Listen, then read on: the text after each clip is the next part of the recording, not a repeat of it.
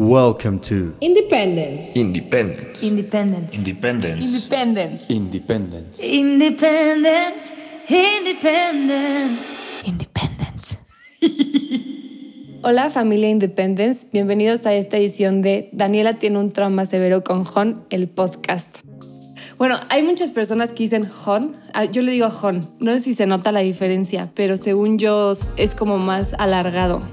Es que para mí ha sido el grupo que me ha cambiado la vida. O sea, yo neta nunca me clavo con las cosas. Nunca he sido de las personas que se vuelven como fans de las películas o series o de grupos. O sea, nunca fui de fan de un boy club o algo así. Justo con este grupo me pasó todo lo contrario. O sea, rompí todos mis estereotipos porque me volví fan, muy fan. Y siento que es como un grupo que trata de combinar como el fondo de un grupo rap, pero todas sus canciones van a ser de amor o desamor pero sí creo que buscan tener una referencia como de Drake o de Frank Ocean. Yo los conocí por un amigo mío que este, es súper fan de la música que no es tan conocido y tiene un grupo de música que se dedican a hacer covers. Hicieron un cover de Warm on a Cold Night, que es su, su canción más famosa y para mí una de las canciones más bonitas y me la enseñó y dije, este es el estilo de música que me gusta. Y entonces me metí a su Spotify list y le empecé a poner play a todas sus canciones, que solamente tenían como cuatro o cinco canciones entonces, y le puse seguir. Entonces ya cada vez que apareció una canción de ellos, me notificaba. Entonces desde ahí, pues ya no hubo vuelta atrás, me volví súper loca por ellos pues al principio como que dije, no me va a traumar, o sea, me gusta el grupo, pero no tanto. Pero los tenía en una playlist que yo tengo, que es como de mis canciones más, más, más favoritas. Y esa siempre le ponía como replay, replay. Entonces dije, bueno, ya voy a ver qué es lo que me está gustando tanto y los busqué y me pareció muy chistoso el nombre, o sea, la razón por la cual habían puesto ese nombre y también porque son súper famosos en Asia. Pero tú no te imaginas el fandom que tienen en Asia. Entonces desde ahí dije, estos tipos son súper diferentes y los empecé a seguir en sus redes sociales y a buscar un poquito más de cómo iniciaron.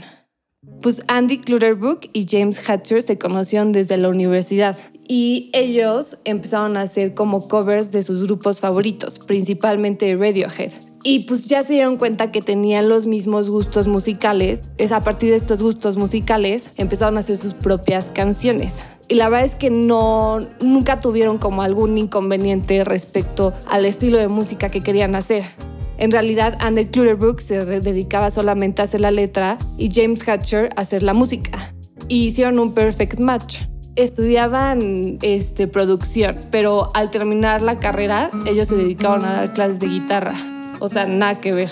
Y lo chistoso es que al principio ellos producían su propia música y entonces lo hacían como que muy suyo. O sea, no iban directo a un, a un estudio a grabar sus canciones. Entonces como que ellos tienen su propio como que su propio estilo por lo mismo de que ellos lo producen. O sea, realmente sus canciones al principio eran totalmente hechas por ellos. Jon llegó a partir de un concierto que dieron en un bar. Y el bar es prestado por uno de sus amigos de toda la vida. Y realmente las 40 personas que fueron eran todos sus amigos y familiares, o sea, como cualquier persona que nosotros hubiéramos podido conocer que invitan a sus amigos a hacer su primer hit. Y nació el nombre Jon a partir de una expresión japonesa que significa mostrar tus verdaderos sentimientos que a mí me parece la ideal y más adecuada porque realmente todas las canciones te hacen empatizar con los sentimientos y te das cuenta que no necesariamente tienen que tener el corazón roto para escribir una canción triste. O viceversa, no necesitan estar totalmente enamorados para escribir una canción de amor. Y bueno, sacan ellos su primer EP que se llama Warm on a Cold Night, que fue justo con la que yo los conocí. A partir de que se saca este EP, se dan cuenta que tuvieron muchísimo éxito y deciden sacar un disco con el mismo nombre, que se llama Warm on a Cold Night. Cuenta con 16 canciones y de estas 16 canciones, solamente tres canciones no tienen la palabra girl. Y en una entrevista dicen que los molestan muchísimo sus amigos porque en las reuniones ponían el disco de fondo y decían, hay que hacer un juego. Cada vez que ellos digan girl, hay que darnos un trago. Y entonces todo el mundo acaba borrachísimo. Y entonces el vocalista sabía muchísimo de que pues utilizaran su disco como referencia para tomar, porque todo el tiempo estaban diciendo girl. Bueno, la primera vez que vinieron fue al Corona Capital. Y no, no pude ir porque me enfermé, pero sí tenía los boletos y mis amigos me mandaron los videos y la verdad es que se veía impactantemente lleno para hacer un grupo que nadie conocía. Y a los meses sacaron su segundo disco que se llama Love Me, Love Me Not. Y a los poquitos meses vinieron al el Plaza La Condesa, que para mí ha sido su mejor concierto yo no sé qué pasa con el Plaza La Condesa y ustedes podrán confirmar conmigo, pero para mí en ese lugar los conciertos se vuelven un poco especiales.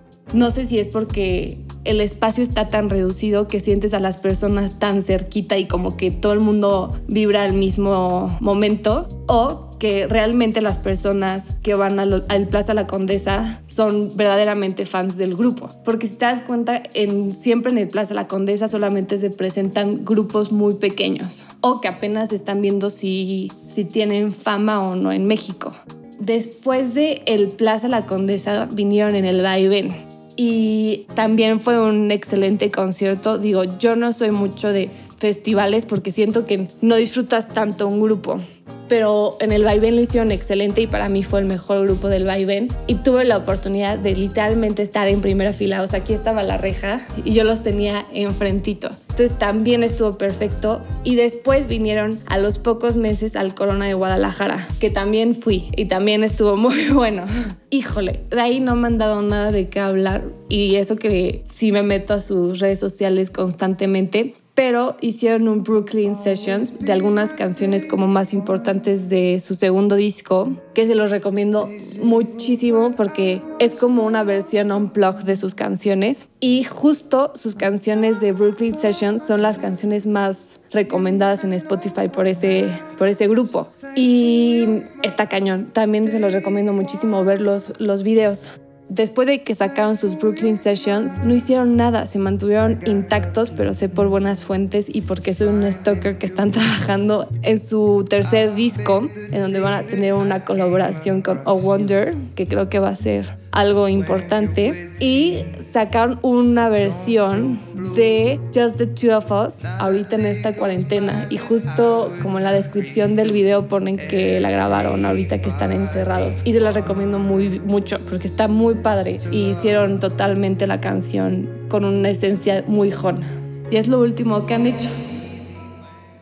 Se supone que iban a iniciar el 2020 con una gira en Asia y de hecho así inició pero pues por todo lo de la cuarentena tuvieron que frenar. Sin embargo, yo tengo esperanza de que vuelvan a hacer una gira a partir de que saquen su tercer disco, pero no han sacado como una fecha para su estreno. Yo creo que Horn es ese grupo que al principio no le pones tanta atención a las letras y que te enchina la piel por el tipo de música que generan porque hacen que, te alteren todos los sentidos. Son sonidos tan diferentes y muy pocos escuchados que desde un principio dices, este grupo es muy diferente. Ya luego que empiezas a poner un poquito más de atención a algunas de sus canciones, te das cuenta que el contenido de sus letras hacen que tengas mucha empatía con ellos. Yo creo que este, la primera frase que dice, If you don't have a lover, just close your eyes and listen, que si mi inglés no es muy malo, es, este, si tú no tienes un amor, cierra los ojos y escucha. Pues me pasó eso, yo no tenía a nadie con quien escuchar esta canción, pero la canción me abrazó, o sea, hace que, que sientas que no necesitas un amor como para sentirte pues calientito en una noche fría. Y ya, a partir de ahí me volví loca por ellos. Siempre encuentro una canción de Hon que hable por mí en, en, cualquier situación. Y justo eso me pasa cuando tengo una situación en específica y siento que una canción de Hon queda conmigo. La repito y la repito y la repito hasta que me canse, pero como que hace match perfecto en mi vida. Y cuando una canción queda con el contenido de tu vida, la haces tan tuya que se convierte en tu himno y despertador de la mañana y todo. Entonces yo creo que todas las personas pueden encontrar una canción de Hong con la que se identifiquen y van a hacer que esa canción se vuelva suya. Y de a partir que tengan esa canción que se vuelva suya, vas a ver que se van a obsesionar igual que yo. Pues muchas gracias por escucharme y espero haberles compartido un cariño por el que yo tengo por este grupo. Y estoy seguro que ustedes van a poder encontrar un grupo así en la cuenta de Instagram de Independence. Entonces les recomiendo seguirlos para que estén checando todas las novedades que ellos publiquen. Gracias.